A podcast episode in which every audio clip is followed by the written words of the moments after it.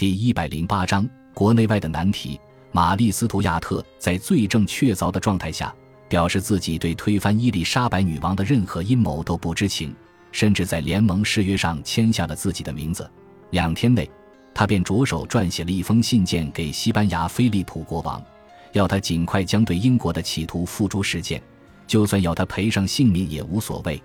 伊丽莎白女王对自身安危相当不重视。甚至到了令人挂虑的地步，而宫中的男性参事们对她那犹豫不决的女性特质感到相当疼惜。他们为了捍卫她的利益，甘愿不惜牺牲性命。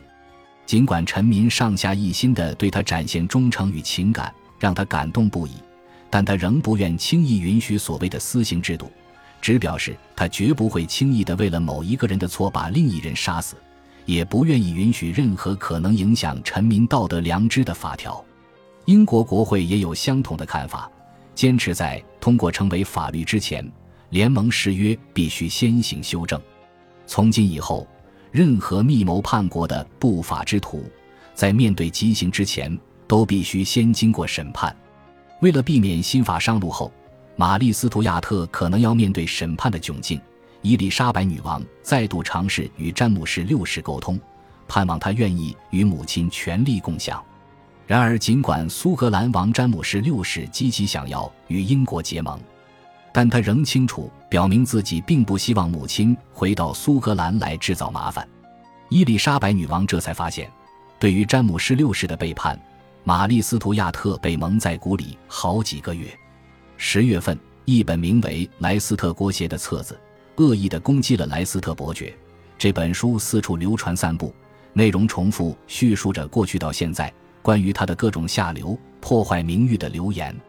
册子里做出更严重的指控，直指他是个连续杀人魔、信号勒索、敲诈，更是个不折不扣的罪犯。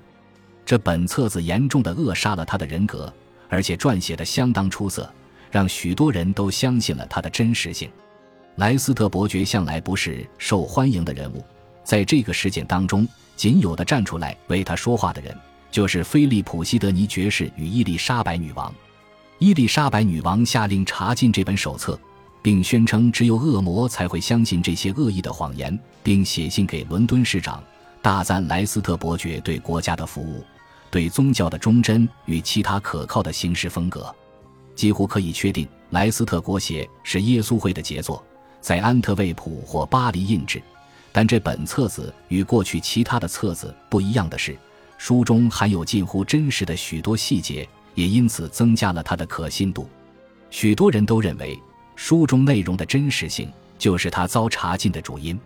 这些杜撰的故事流传了将近三个世纪，这段时间，莱斯特伯爵一直受到多数史学家的诋毁。被形容成无耻的冒险家与弑妻凶手，一直到了近代，莱斯特国协中的瑕疵才被正式揭露，为莱斯特这个女王的中途平反。因为他试图让儿子与亚贝拉史都华结婚，因此莱斯特伯爵的敌人们也质疑，透过这个举动，他是否想要重蹈覆辙，制造与父亲护国公诺森伯兰公爵与珍格雷小姐一样的阴谋。玛丽斯图亚特认定。哈维克的贝斯小姐策划孙女亚贝拉成为英国王位继承人一事，简直是徒劳无功。同时写信要求法国大使确保伊丽莎白女王了解这个情形。然而莱斯特伯爵却说服女王，他让两人成婚最主要的目的，只是巩固英国与亚贝拉的表哥詹姆士六世之间的关系。此时莱斯特伯爵与伊丽莎白女王之间的关系已经达到新的境界。两人不再互相认定为爱侣，也不再交换书信诉情衷，而是以老朋友的姿态相称。长达四分之一个世纪的共同生活与情感维系着两人。宗教也是两人的共通点之一，也是莱斯特伯爵写给女王的许多信件中的主题，包括这一封他于一五八三年写给女王的信，衷心感谢陛下亲切的问候。您可怜的眼睛，除了向神祈祷外，别无报答之法。盼神能永远保您平安、健康与喜乐，因为神的仁慈，亲爱的陛下，让您避开许多恶意的侵害。女王陛下维持并建立了神眼中真正的宗教，抵御各种人为的手段与诡计，因此我们看到神赐予您的恩典。愿神佑您有披荆斩棘、乘风破浪之势。他们两人依然有时争吵。一次，莱斯特伯爵告诉海登爵士自己不参加枢密院会，因为这么多双眼睛都看到，从女王陛下口中公开吐出，是我毕生最大的耻辱。就算经过这么多年，女王那些带刺的话还是能深深伤害他，但最后他总是会原谅并遗忘。不过，有时候伊丽莎白女王也会道歉。一五八四年时，莱斯特伯爵带着他的继子。年仅十八岁的小艾塞克斯伯爵来到宫中，他那讨人喜欢的个性、雅致的风格、与生俱来的殷勤礼貌，几乎随即为他赢得女王与所有人的心。莱斯特伯爵因此感到十分满意，殷殷期盼小艾塞克斯伯爵能取代那讨人厌的莱里爵士在女王心目中的地位。但伊丽莎白女王还需要一点时间，才能认清小艾塞克斯伯爵不只是个俊俏、有教养的小男孩而已。这一年的年终时，又爆出另一个与伊丽莎白女王作对的阴谋。一位威尔士国会议员威廉·派瑞秘密躲在女王在里奇蒙德宫的御花园中，企图在她散步透透气的时候刺杀她。但当女王现身时，他被女王庄严的气势震慑住，甚至看到他的父亲亨利八世的身影。尽管他已下定决心，但他的手就是不听使唤。他谋杀女王背后的动机有各式各样的传闻。派瑞到过欧洲各地旅行，罗马教皇必定认为他是玛丽斯图亚特的代表，也是他派驻在巴黎的探子。但派瑞其实也是英国的双面谍，秘密为伯利男爵效力。他从欧洲返国时便已事先通知伊丽莎白女王，他要演绎出谋刺未遂的戏码，以利他打入天主教鬼子的圈子中。女王赐予赏金，接着派瑞询问一位合伙人。愿不愿意当那个谋刺女王的人？因此，在演出谋刺未遂的戏码前，就因行为怪异而遭人侧目。他也许和前一年的约翰·索莫维尔事件一样，精神错乱了。但在审判过程中，他仍能清楚地否认自己意图不轨。他谋杀女王的意图引发反弹声浪，英国政府方面甚至不想给予其判决前无罪的人权。想到可能失去这么珍贵的东西。我全身的关节都在颤抖。一名国会议员记录下这样的心情。英国下议院呼吁女王让他们执行比死刑还可怕的刑罚，来惩罚这些叛国贼。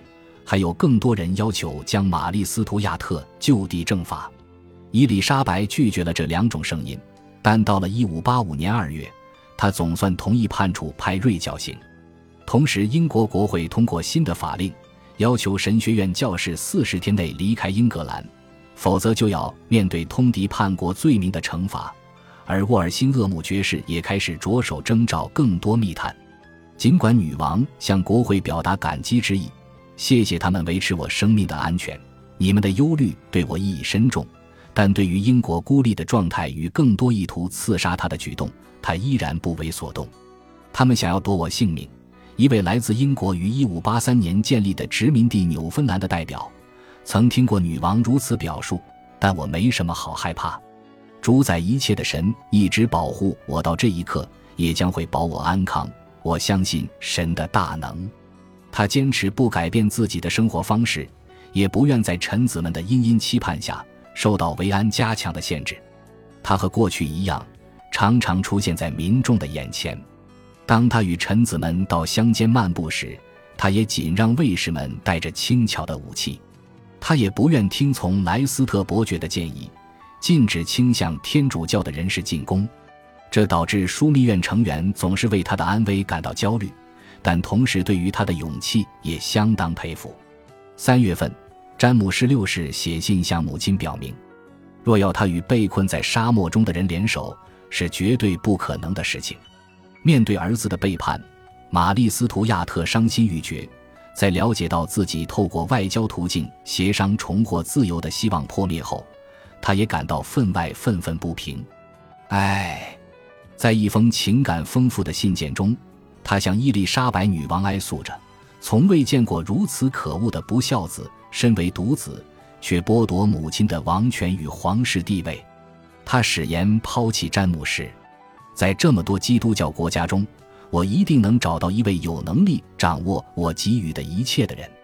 为了避免表阿姨误以为自己在打英国王位的如意算盘，苏格兰女王赶紧补充说明，表示她比任何人都厌恶这些可怕的作风与恐怖的行动。但私底下的她已经决定将她对英国王位的继承权与野心转给西班牙的菲利普国王。感谢您的收听，喜欢别忘了订阅加关注，主页有更多精彩内容。